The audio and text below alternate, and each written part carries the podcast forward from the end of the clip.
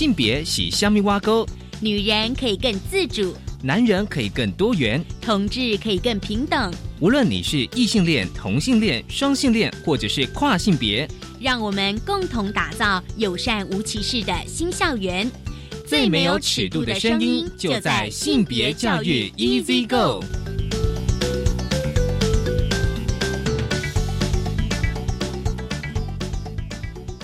Hello，大家午安，欢迎收听教育电台性别平等 Easy Go，我是温龙，不知道这礼拜大家过得好吗？其实最近的天气真的是非常炎热哦，大家一定觉得快要热到受不了的。其实今天大八卦想跟大家聊，就是男人撑伞这件事情啊，因为最最近那个高温哦，其实超高温。那国建署呢就统计，就是五月到七月呢。热伤害人数已经破千了，而且男性的热伤害就医人数是女性的三倍。为什么？因为很多人都不撑伞。好，这个撑不撑伞到底跟男性气概有没有什么关系呢？今天的慢慢聊哦，想跟大家来聊的是一本书，就是你这个娘炮，校园与同柴。如何建构青少年的男子气概？拆解阳刚气质、性身体的社会学新思考。很高兴我们邀请到了王洪伦老师，他任教于中山大学社会研究所，而且他也为这本书写了导读。我们先进行性别大八卦。性别大八卦。今天性别大八卦，想跟大家聊聊这个男性撑伞，因为根据国建署的统计，今年的啊就是五月哦到七月，其实已经有就是超过一千人哦，就是热伤害，而且呢男性呢是女性的二点六五倍。那么统计也发现，就是过去四年的五到十月热伤害的。急诊人次呢，男性也都是女性的三到四倍。其实大家可以想说啊，为什么男性的热伤害会比较多？因为男性中暑送医较多，就是户外工作哦。那另外有可能哦，就是因为女性会撑伞，那男性呢多半只是戴这个宽边帽哦，身体其实仍曝晒在阳光下。其实有些人会觉得说哦，就是有些男性啊会觉得撑伞可能有损及男子气概，认为撑伞是女性的专利，而且会有一些性别上的迷思哦。大家可以去观察。所以呢，大家觉不觉得男性撑伞，你会不会觉得他有损男性气概，还是甚至你都会认为说男性撑伞好像很娘？所以呢，待会慢慢聊哦，想跟大家来聊聊，就是你这个娘炮这本书哦。那这本书呢，它会着重在美国的一所高中的校园。来讨论，非常的精彩。这是今天开始跟大家分享的性别大八卦，稍回来性别慢慢聊。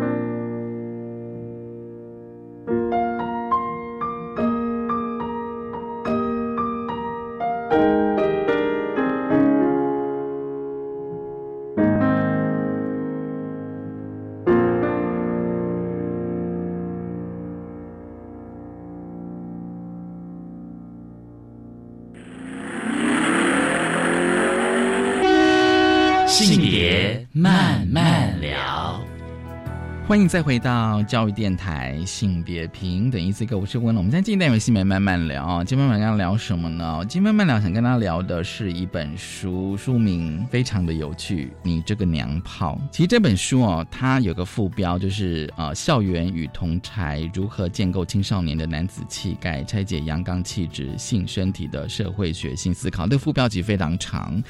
但是我觉得哦，你这个《娘炮》这本书，它的副标就是大概讲了这本书的重点哦。其实过去，当然我们有跟就是跟听众或各位老师哦讲性别气质、性别特质这个概念哦。今天我们想要着重在哦男生的部分，你这个娘炮这个书名，我觉得实在是太，我觉得很台湾了。很高兴我们邀请到了哦，就是为这本书哦写这个推荐序，嗯，王宏伦老师啊，他目前任教于中山大学社会系教授，同时也是巷子口社会学发起人，而且他在去年跟他的同性伴侣结婚了。王老师你好，嗨，文龙你好，很高兴今天有这个机会来跟听众聊一聊这本书。我很高兴邀请到王老师哦。那一开始当然哦，因为我我在节目前面已经有提到，我说说这本书叫做《你这个娘炮》这样子。我相信大家一定都对娘炮的定义一定会有非常多的想象这样子哦。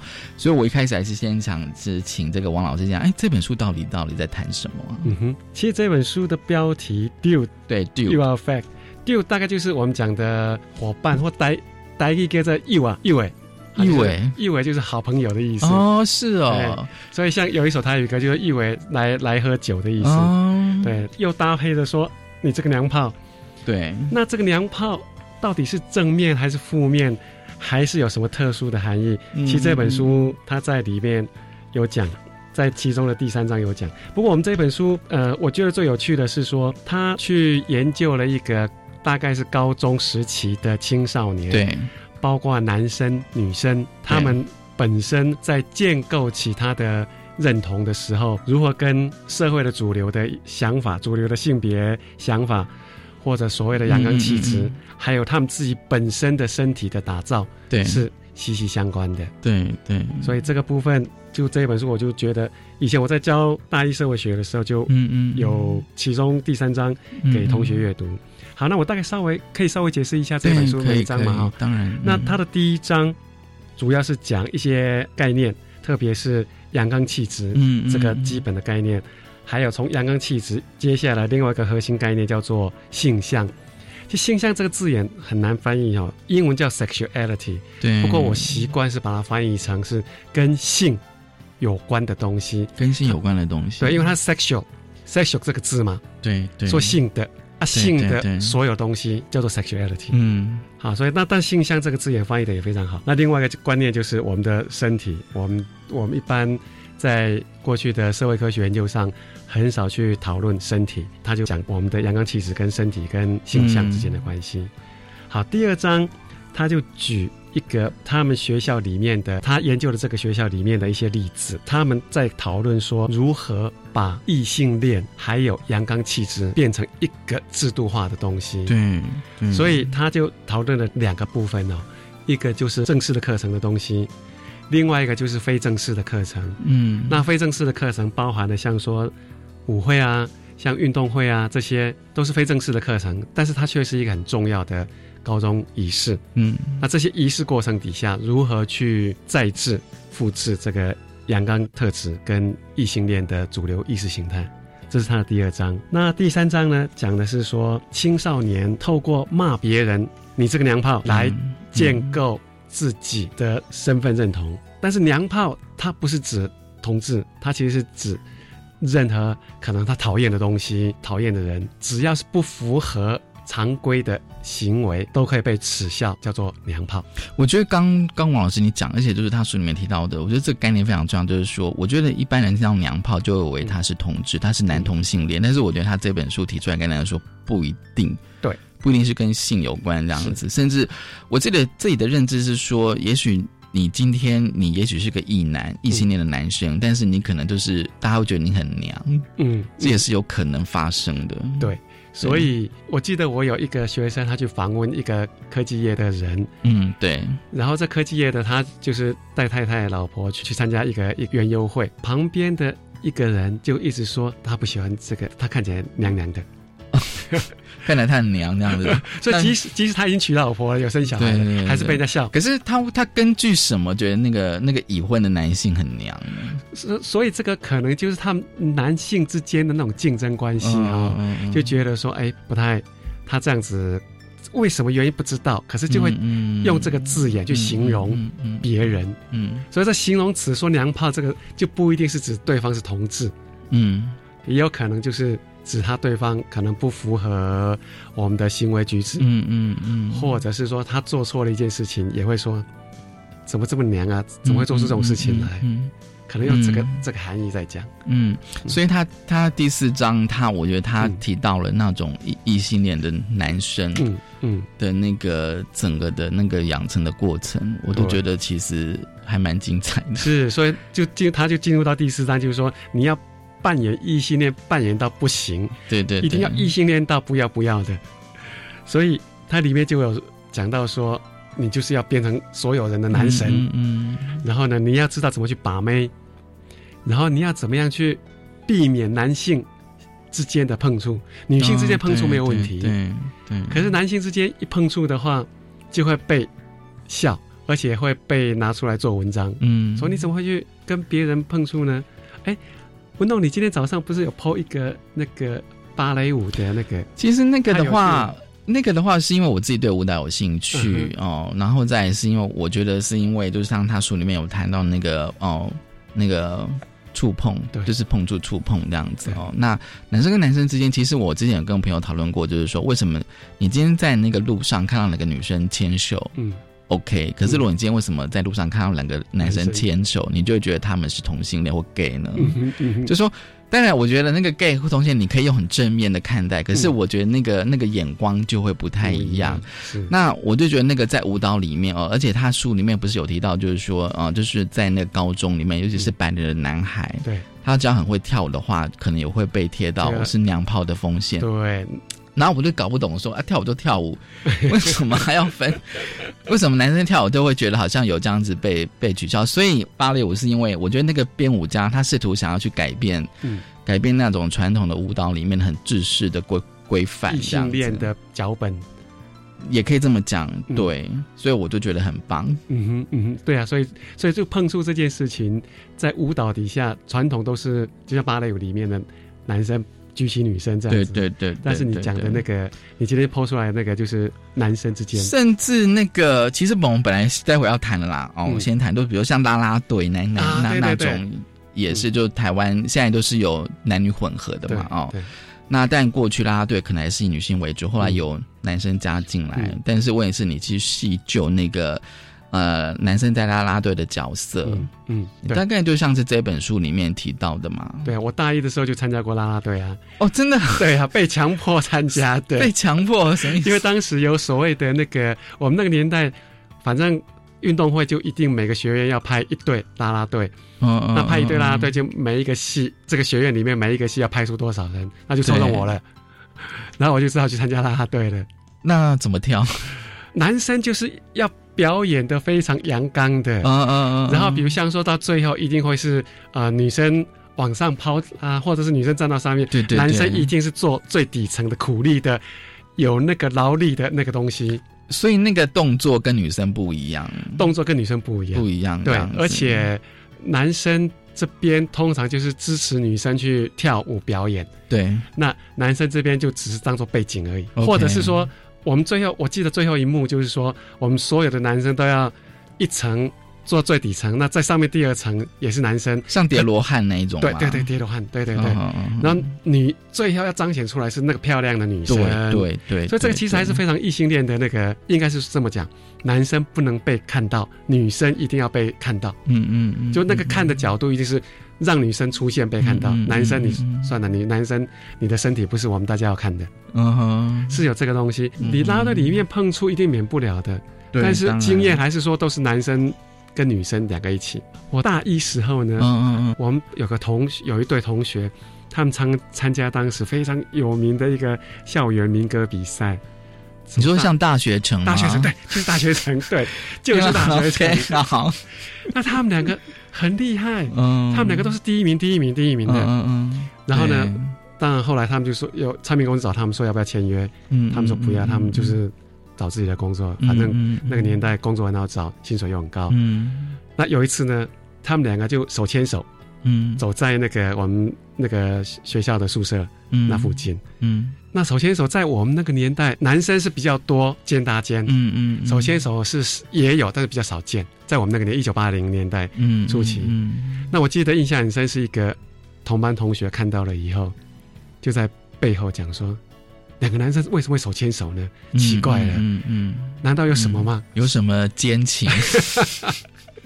所以意思就是说，男生之间的接触，对社会还是蛮蛮。而且你看哦，你说你是在八零年代哦，现在已经是二零二零年，四十年之后，我们对于这个身体上的那种的概念，我就觉得好像怎么讲，好像没有改变了太多，尤其是在男生的部分。所以那个他在诗书里面讲的那个碰触的那一节里面，他的。做了非常多的描述，嗯，是，就是在男性之间要做，你怎么要成为一个异性恋阳刚的男性啊？然后我就觉得他他书里面有个非常重要的概念，就是他在后呃第五章吧，就是他有说女生也可以很阳刚这个概念，我觉得这的确是一个还蛮嗯。突破的，是是，所以他接下来第五章就是讲女生，那讲那个举止非常像男孩子的女生，对，那所以里面比较有趣的。故事就是有很多女生，有的她承认她自己是 lesbian，嗯嗯，可是她 lesbian，她就是利用那个男生的阳刚气质，嗯，去建构起她的，嗯嗯，她似乎可以掌控一切，嗯嗯，应该是这么讲，她希望掌控一切，包括掌控男生跟女生，对，对，所以说阳刚气质。这个概念就不只是说只有男生会用而已，嗯，而且女生也会用这样子的东西，嗯，所以这个这样子的论点其实是蛮有趣的，嗯，蛮蛮重要的。也就是说，让我们看到有些女生去操弄阳刚气质，对。那课本上也讲到说，这本书也讲到说，呃，她操弄阳刚气质，当然有那个 destabilize 撼动，撼动主流的阳刚气质的效果，嗯。就是说，嗯，你男生阳刚，我女生也可以阳刚。嗯嗯。但是从另外一个角度来看，他把其他女生当做柔弱的，而且当做像类似物品对象来对待的话，那其实他就是在复制了整个社会不平等的这样子的性别性别位阶跟阶序。所以这也是他这个作者讲的，阳刚气质可以被挪用。但是有时候挪用的效果也会出现这一种不平等的，就说反而会不会跟加深了那个性别的那种区隔、那种刻板印象、刻板印象，或者加深的那个阳刚气质优于阴柔气质，嗯嗯，我说男性的的做法优于女性。其实这本书，我觉得它核心讨论就是说什么是阳刚气质啊，而且他还问了问题，就是说每个年轻的男性跟男孩都一直想要开始要认知自己怎么样变成阳刚，甚至一直持一直持续的要证明自己是阳刚气质。所以那什么是阳刚气质？OK，所以可能我们稍微聊一下，就是说整个整个那个性别研究哈，那可能性别研究之前一开始。一九七零六零年代七零年代，嗯嗯会注意到说，哎，男女不平等，都是父权家父权体系压迫女生，说女生很可怜。嗯嗯。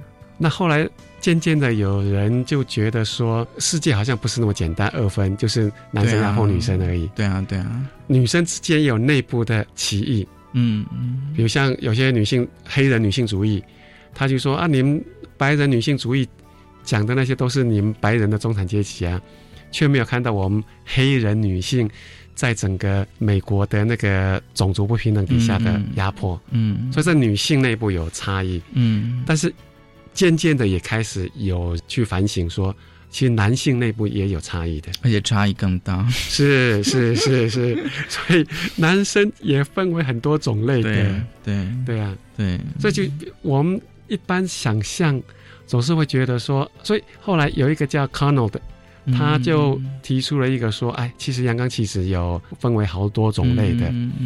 那我们想象的那种成功男人叫做霸权阳刚特质，或者是这一本书翻译成王道。王道，对对，嗯，英文是 hegemonic，有时候你也可以把它当成是霸权。那霸权的意思就是说是非常大家向往的，而且是努力去想要去达到的。嗯嗯嗯。”所以翻译成王道也没有错，就说啊，这是王道，他就往那个地方走。嗯，那霸权就是他，但是他是有一个强制力量，要大家去努力去达到这个东西。嗯，所以我们我们在台湾大概觉得所谓的最成功的男性，可能就举几个人嘛，比如像你觉得是谁呢？我觉得可能看，比如像可能像马英九吧。好吧？是啊，他是高学历，又是做总统，哇！你看，或者像那个郭台铭，哦，他会赚大钱。对，嗯嗯，郭台铭会赚大赚大钱，嗯，所以我们总是会有一些，或像张忠谋。之类的，之类的，就是我觉得应该说是一个一些男性的企业家，是是是男性企业家，或者是政治上是成功的，对。的的男性，嗯嗯嗯嗯。可是不是每个人都可以那个样子啊，嗯，全台湾也才一个张忠谋而已啊。我常常播放一个影片给给学生看哦，他就是一个台湾的工人阶级的男生，嗯，去越南娶太太，嗯嗯嗯嗯，那去越南娶太太的时候要通过面谈。对对，那面谈的时候呢，面谈官就问他说，就问那个越南太太说，你会不会讲中文？嗯，那那个越南太太一直摇头，一直很紧张。半句话都讲不出来，结果那个面谈官就对这个穿着像工人的台湾男生说：“你们两个都不能沟通，嗯，半句话都不能讲，你们怎么结婚？”我猜了，这个案子后来，这是这是一个纪录片哦，这是真的纪录片哦。嗯，那我们看到说，这个男生大概后来就不会拿到签证了。嗯，那我就问学生一个问题：如果是郭台铭去取的话，你觉得他会不会拿到签证？应该就马上拿到了吧？是啊，对，是啊，嗯，所以也就是说，其实这个阳刚气质也因为有太多不同类型的男性了。对。所以像刚才那工人，我们就在那个研究里面就成为边缘的，或者是被排斥的，被排斥的一一些男生，他的阶级位置很差。或像说我们说的同志，男同志，对，他也是被排斥的，在这个整个社会底下。所以阳刚特质大概就第二阶段就会变到这个阶段的研究。可这本书有个特色，就是说阳刚气质的研究不应该停留在这边，嗯哼，说用它来分类男性而已，嗯嗯嗯，它就更进到刚才我们讲的。女生也可以去调用这个阳刚气质，嗯，彰显，或者是来为她的为她自己做一些更好的有利的东西，嗯嗯嗯。所以这整个阳刚气质的研究，大概从性别简单的男女二分，到研究男性，到现在也把女性也纳进来。在阳刚气质里面，嗯，所以他他书里面有提到，就是说那个他研究的那高中里面有一个同志盟的一个社团，嗯，哦，学生里面有非常多的呃不同的性倾向、性别特质，那里面有些女性。女生啦，嗯哼，就是说她会挪用一些阳刚气质，而且他们比较是政治性的诉求。其实我想说，会不会就有点像是我们的一些，比如说性别社社团，嗯，学生的性别社团这样子，对，是应该应该就是。那书里面他有谈到说，这个同职盟这个社团，大概类似于台大那个时候成立的 GC 嘛，Gay Chat，对对，像这些东西，这些团体的，有时候是比较政治性。他们要求就说，可以在教育方面应该是性别平等。嗯嗯嗯。那这个团体其实跟另外一个它里面提到的另外一个篮球女孩哦，篮球女孩对这个团体是很不一样的。不一样的。对，像篮球女孩的话，他们就非常不政治。嗯哼，对啊，比较没有政治性的诉求这样。他们就是表现的像男生，嗯，然后呢，穿着像男生，嗯嗯，那。里面之间就女生之间互相追逐，嗯嗯，也会互相打架，嗯，就类似于我们讲的太妹了啊，太太妹，哎，太妹这个名字是不是很久没有人用了？我觉得好像是八零 九零年代会用。那现在怎么讲？不良少女吗？哎，对，其实我们之前也有在讨论这个问题，耶，比如像类似像这种女生，现在到底要称呼什么？对不对？或者是以前我们我记得小时候好像听到什么大姐头。大姐头，对，鸡头啊那种，鸡头啊。那种角色这样子。好，我们先休息一下哦，待会再来跟这个王老师来谈哦，就是你这个娘炮这本书，我们先休息一下，稍后回来。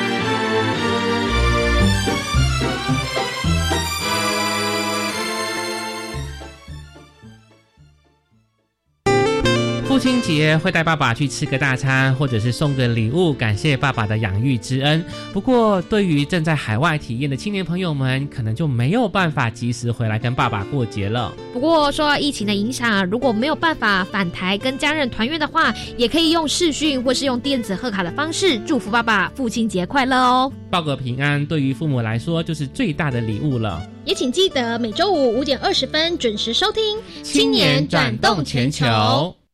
自学进修高级中等学校毕业程度学历鉴定，分为普通型及技术型高级中等学校两个梯次。普通型高中报名日期从八月二十一号到八月二十四号，技术型高中报名日期从九月七号到九月二十五号。教育部国教署各直辖市政府教育局以及承办学校网站有历届试题及解答，欢迎考生善加利用。以上广告由教育部提供。保险套到底有多重要？在发现男友的对象不止我一人后，我好庆幸每次性行为都会要求他戴保险套。如果他不戴，我就不会跟他性行为。这是我的坚持，也真的保护到自己不会得到各种性传染病，包括艾滋病。这边与大家分享自己的经验，保护自己就从要求戴保险套开始。以上广告由疾病管制署提供。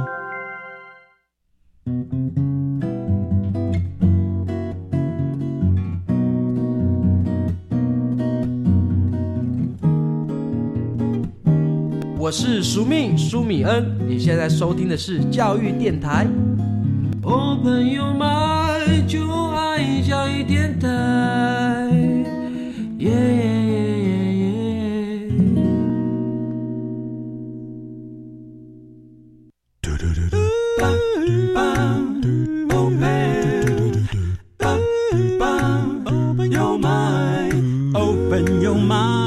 就爱教育电台。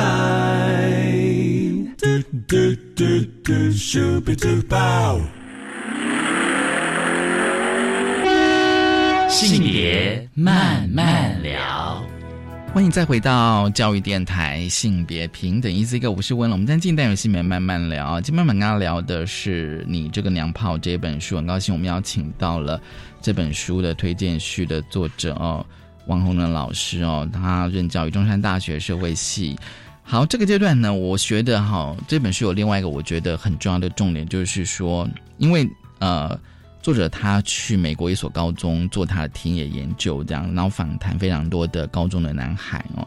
那他其实呃，主要是在探讨，就是说学校这个机构怎么样把阳刚气质变成一个制度哦。其实我有时候在想说，哎，台湾学校是不是这样这样子？所以他到底怎么谈的？就是说，比如说那种很主流的阳刚气质，这样变成一个不管是正式或非正式的课程。嗯哼。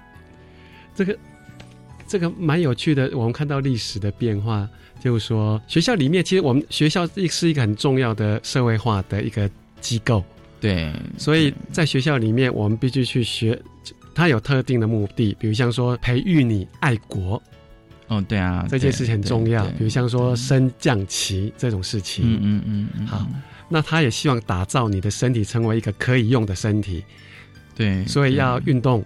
嗯嗯，所以一定都有运动课程。嗯，那学校的规训有非常多目的，另外一个目的当然就是培养你成为一个资本主义需要的劳动力。所以你必须很准时，几点以前到几点以前要工作，要要要到达那个地方。嗯，那学校里面大概就有分为，应该正有分为所谓正式课程跟非正式的课程。那正式课程就是我们看到的九年国教的纲领，嗯嗯，或者说课本的内容。那个就是很正式的，那以前以前课本就是很没有性别意识嘛，还记不记得小时候小学我们都读过谁起得早？啊？妈妈起得早，对对，妈妈早起忙打扫，对，呃，这是妈妈，那爸爸呢？谁起得早？爸爸起得早，爸爸早起看书报，对，所以课本里面就灌输你啊，妈妈就是要做家庭的打扫的，爸爸就是嗯看报纸准备出去工作的，嗯。啊，另外一段最近，这是最近的一个新的，被人家新版的课本，新版的课本就是对，他写说笑了，大大家开心笑了啊，嗯，那他里面怎么写？他写说哥哥饿了，对，弟弟尿了，妹妹妹妹哭了，爸爸急了，妈妈说来了来了，大家都笑了。好，所以这里很写实啊，很写实，是是真的很写实。可是这个就把家庭里面那个不平等的性别分工，嗯，又再度传递给小朋友，嗯嗯，跟他说啊，你看吧，弟弟尿了，妹妹哭了，你这个爸爸很无能。嗯，就只能等妈妈过来。嗯嗯，这种事情都是妈妈要做的。嗯哼，这些就是我们所谓的那个课程课本内容，正式的课程。嗯，底下传递的一些性别意识形态。嗯嗯嗯，但是可能更多的是那那一种，不是在课本里面传递的。嗯，对啊，就是非正式的。对，其实我反而觉得非正式的，嗯，比较。可怕，你有经历过什么可怕的吗？没有啊，就像是老师你刚讲的，比如说你要升旗这种，比如说嗯呃，灌输你必须要爱爱国的情操嘛。是是对不对哦？对，然后再来刚刚讲那个啦啦队哦，那我印象中我小时候就是有那种大会舞，嗯，对，就是在运动会上你必须要有一些表演哦。那但小时候你当然不会觉得那个跟性别有这样的关系，嗯。哦，那个其实会让我思考到哦，就是其实之前我跟一些老师在讨论，比如说学校那个编那个呃学号，嗯哼，哦，因为国中小是男女合班的话，我们通常都会把男生编在前面，女生编在。后面。那但以前都不觉得这有什么样的问题啊，可是现在就会觉得说，哎，那那为什么要这样子排？对，那我我现在长大，我当然会去会去质疑说学校为什么要这样子做？嗯嗯嗯，对，然后再就是那个学校的那个呃打扫分配，对对，那个的话其实就还蛮明显的了，对，就会觉得说好像搬书就叫男生去搬，可是可是老师你知道吗？像我就是比较那种比较没有力气的男生。可是你要跟老师讲说，哎哎，老师我没有办法，那我可不可以就是说不要搬，或是我擦窗子擦窗子好了，对之类的，说我还是可以做其他事情啊。可是问题是，我觉得应该很多老师就会预设这种比较比较出众的工作，而且老师你知道吗？我曾经有跟这个好像有点差，但是我觉得还是有相关，就是说我曾经跟女有一些女性朋友谈论过，她们觉得女生是没有机会训练体力的，就是怎么样去用她的力量，因为。我后来有想到过，对啊，比如说我从小就是都是都是呃，因为你是男生，所以你都被老师或大人叫去搬东西。其实我会觉得那个过程就是在训练你的体力、力。量、力量。然后再就是说，台湾的男性多数都要当兵，对。这件事情，当兵本身也在训练你的体力，对。虽然有很多人很不喜欢当兵，但是那个过程的确是，所以所以像有时候我在看这本书的时候，就是非制度，但他他书里面有提到，就是说，主要他也是用那个美洲狮先生选拔这个过程哦。其实我觉得简单讲，放在台湾的脉络，大概就是所谓的呃校园的风云人物嘛。对。对对，然后比如说可能那种帅哥级的那种，他很风靡的帅哥美女级的，对对之类的之类的东西。对，所以他他这本书里面有提到说，他们毕业的时候有，哎，会有一个盛大的挑选，谁是校园风云人物。对对，那男生也有，女生也有。那男生就叫美洲狮，对，应该叫 American Lion。他那个入场仪式，我看他描述还蛮有趣的。嗯，就是入场仪式的时候，就是前面有一个女生拿着一个牌子，嗯嗯，带领，嗯，带领候选人进去，嗯，只有六个人可以可以竞选而已，嗯。那带他进去的时候，前面一个女生带着个男生，那这个男生呢，高高三的男生，他左右各有一个女生。嗯，拉着他的手，嗯，他的左边是他妈妈，紧紧拉着他的手，他的右边是他的女伴，对，拉着他的手，然后四个人一起走进这个大会场，接受大家的欢呼，嗯，然后呢，走到了特定的席次之后，妈妈就有一个仪式，就把这个男生交给他隔壁的这个女伴，嗯，妈妈就去坐在看台，对，那这个仪式其实都是非常异性恋的脚本，其实你有必须要放在那个是。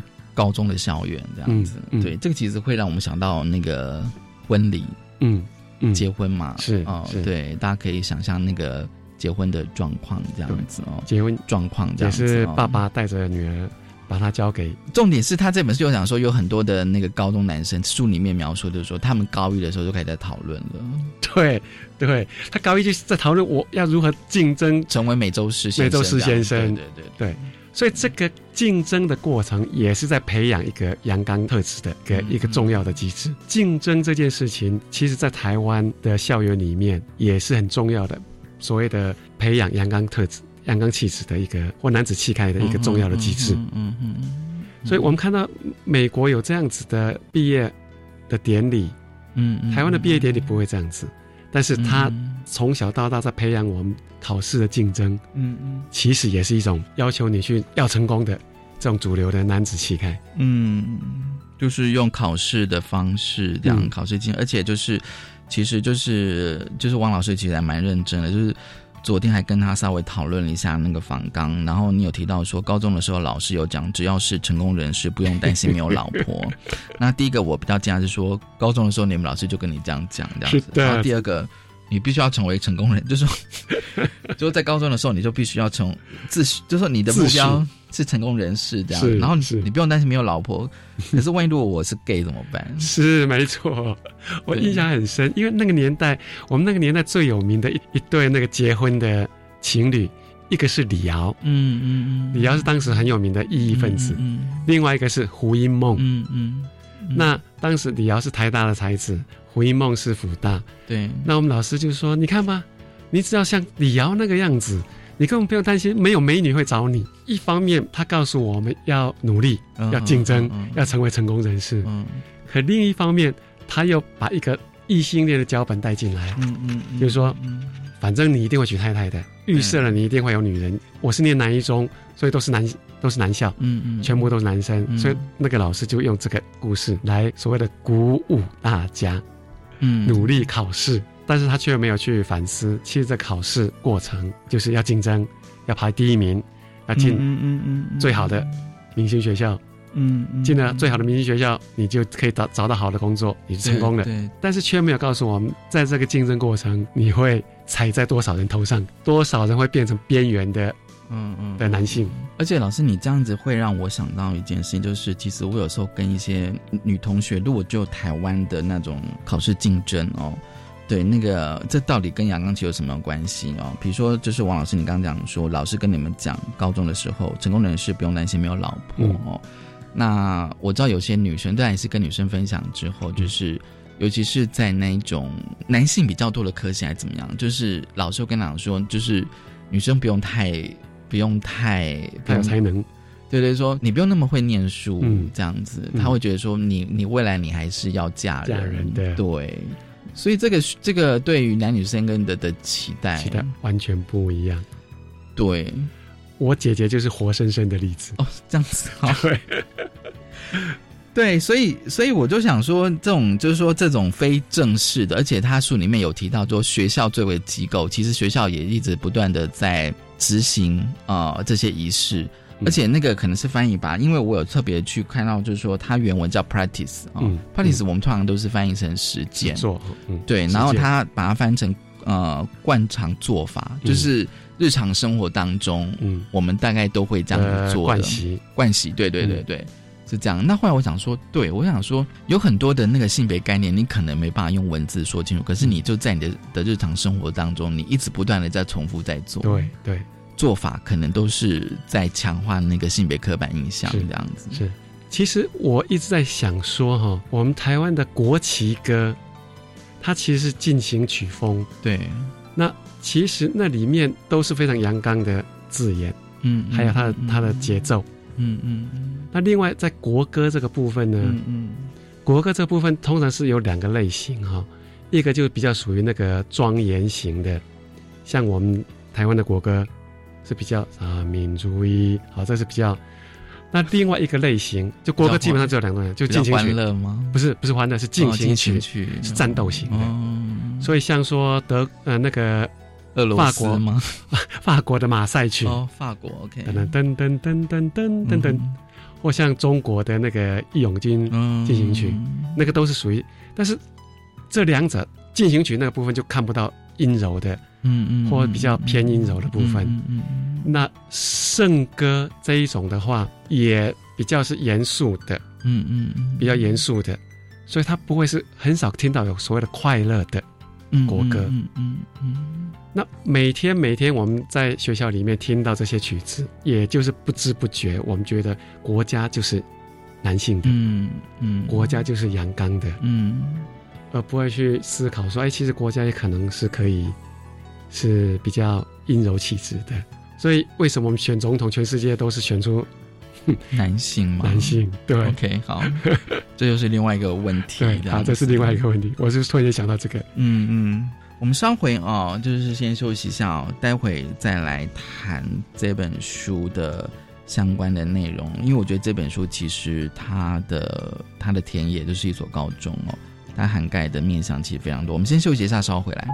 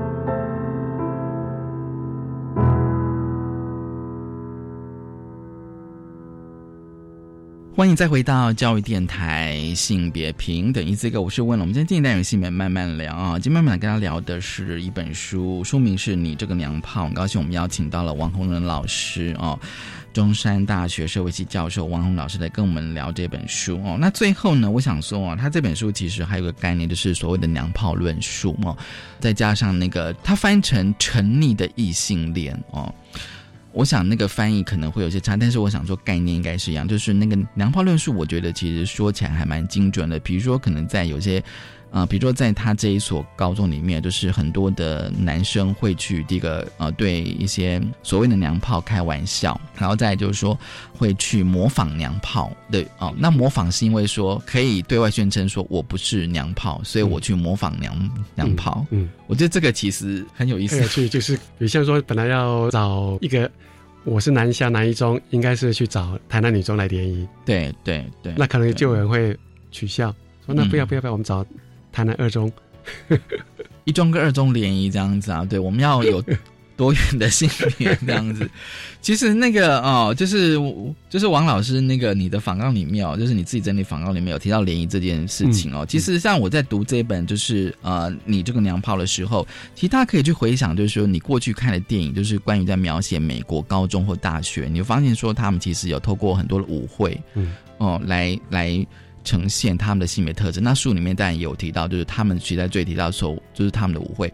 可是如果放在台湾的脉络的话，我觉得那个联谊啊，我想应该很多的高中跟大学，我们都有共同的经验。嗯，你要不要文龙？你要不要聊一下你的这个高中联谊经验？我觉得，其实我觉得谈到联谊，我相信大家一定有非常非常多的呃，不管是愉快的或是不愉快的哦。那但因为我的年代已经有久远。可是我会觉得说，那个那个模式啊，应该基本上是是不变的啊。比如说，可能啊，就就读男校，你就是跨校嘛，然后你就去找女校来联谊哦。那当然就是说哦，基本上你只要有这个意愿。可是我觉得那个其实你必须要要有条件的哦。比如说啊，比如说你可能要要有某些能力，然后你要在那个活动现场上，你必须要表现非常主动。哦，那当然就是到大学的话哦，我觉得比较严重是说哦，因为大学了，你你你你可能有机车，你而且你必须要有机车，嗯，你才能够被称为上一个男生。我这个其实另外一题啊，就是说，当你有机车的时候，你也展现某种程度的阳刚气质，在台湾的脉络。嗯，为什么呢？因为大家印象嘛，就是说，如果你去联谊的话，在大学啦，就是说，通常会有个活动叫抽机车钥匙，但是抽是。女生去抽男生的机车钥匙，所以相对而言，如果说你没有机车的话，你这个游戏根本就玩不下去了。嗯哼，你知道吗？哇，你这个抽机车游戏应该是蛮后来的，在大学里面。对，就是说大概是九零年代以后，在我们那个年代的一个模式。我们那个年代可能还没这么有钱，所以所以你们是用你们是脚踏车买的？或许吧。就说我我我我觉得应该每。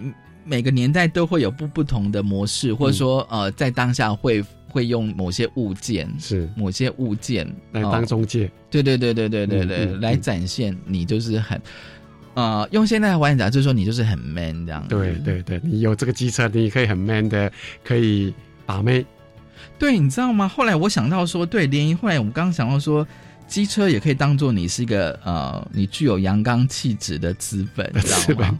而且你知道吗？你你骑机车，你还不能够骑那个五十 CC 的，对，不能骑小绵羊。小绵羊，对，你 叫大野狼，对你像野狼一二五嘛，就是说你至少 要一二五，或者是你要骑重型的，对对，你知道吗？对，就是这样。所以有时候在看到这本书的时候，我有一个非常深刻的呃感觉啦，就是说。他虽然是在谈美国，那当然就是我们节目开始在讲说那个呃美国高中的的情况跟台湾还是有一点点的差别，因为刚刚王老师你有提到说我们都在考试嘛，十八岁之前都在考试，对啊，之前没有什么其他生活，没有其他生活，现在也许可能会有多一点了，因为现在有智慧型手机，你也许可以 可以玩个手游这样子。可是我会觉得说，在这本书里面，他当然会描述很多就是美国高中的状况，可是我觉得有时候看。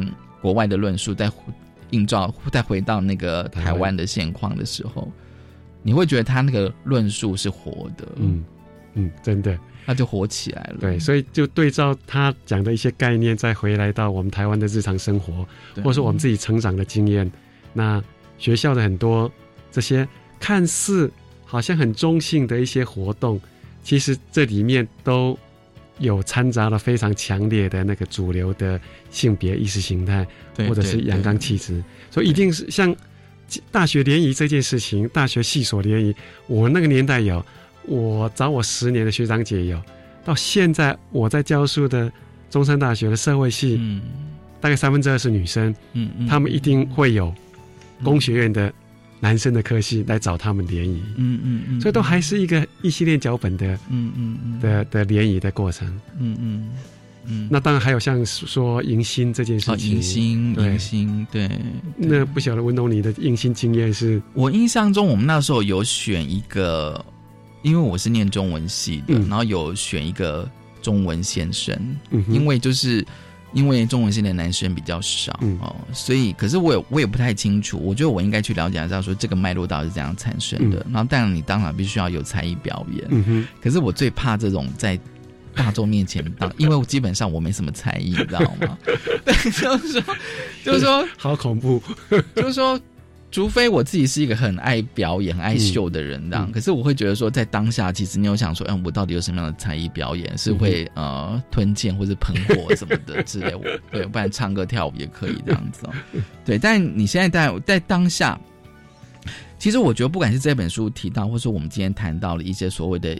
学校的仪式，我都觉得说，在当下发生的时候都不觉得它有什么问题，你可能会觉得不舒服。嗯嗯。可是我觉得一二十年事过境迁了，你可能也在成长哦，然后也念了一些书之后，你发现说啊，原来就是这样。对对对，这些对这些不知不觉中，在所谓的强化或者是规训我们每个人的一些行为跟思想。那所以所以你说联谊这种事情，在我们那个年代。呃，是禁止联谊的高中，嗯，所以你刚才讲说，呃，师大可能会跟某个女校联谊，对啊，师大附中跟某个女校联谊。可像我记得我们那时候，我们南一中，我们隔壁班去找了台南女中的谁谁谁联谊，嗯，后来被教官发现了，嗯，包括台南女中的这个女生，还有我们隔壁班这个男生，都被学校记大过。那你在想说，为什么当时禁止联谊呢？如果说他要，他要 promote，他要促进这个异性恋的这个脚本的话，其实当时会禁止，可能有两个原因呢。一个就是，呃，还是在戒严时期，戒严对，所以你不能谈儿女私情，你就是爱爱国。哎，我我们联谊是就是爱国，就是要谈 国家大事，国家大事。OK，那那必须要在教官在旁边才可以。好，好。那第二件事情就是。其实跟这本书在描述的学校一样，他对于性这件事情，学校有极度的恐慌。嗯嗯，所以任何可能会发生跟性相关的事情的话，学校都要努力的去避免、禁止。嗯嗯。所以像这一本书里面也提到说，有个社团叫做“哎更安全的性”。哦，对，更安全性。他们在学校发保险套。对对对。但是就被学校禁止。对对对，那在我们那个年代，可能教官或学校会认为说，只要你一联谊就会产生性，嗯，所以他就会严格禁止。是这样，对，这样子。所以性这件事情一直都是被被禁止，而且甚至被被拿出来就不准拿出来讨论的。嗯嗯嗯嗯。所以如果联谊不同时代是有不同的。当然有不同的怎么讲的过程或者过程这样子哦，对。那这本书哦，我觉得他当然最后有提到，就是说他那个呃他的一些策略啦，学校应该怎么做哦。那当然，其实，在台湾，我想我们一直在讨论说学校到底要怎么做，已经讨论非常多哦。有不同的做法，这样子，我就认为说学校应该要有跟，比如说看得到这些 LGBTQ plus 加哦加号的这些学生，不同性别特质的学生，这样的，这其实一直我们一直不断的在讨论。所以这本书其实我就觉得他他蛮会写的，真的很会写故事，他蛮会写的，对，然后又概念又又清楚，然后又有新新的想法，让我们看见一些新的面相，嗯。嗯，所以就是未来老师，如果你继续用的话，就有中文版可以上课的时候。对，没错，不用我的学生哇哇叫。以前你看，想读第三章的英文，他大概读读大概十几个小时才能够把它读完吧。哦，OK，才能够读通。当然我们有助教可以带啦，但是还是蛮辛苦的，蛮辛苦的这样子。所以如果有兴趣的老师读一读的话。其实可以对自己的知识还是可以长长进蛮多的，就是有论述、有故事、有经验这样子，读起来其实不会让你觉得很枯燥。就是你这个娘炮这本书，今天非常高兴哦，就是中山大学社会系教授王宏老师来跟我们分享这本你这个娘炮哦，就是看学校还有同才怎么样去建构青少年男性气概跟阳刚气质。谢谢汪老师，OK，谢谢温龙，谢谢大家，谢谢大家收听今天的性别平等一字一个，拜拜。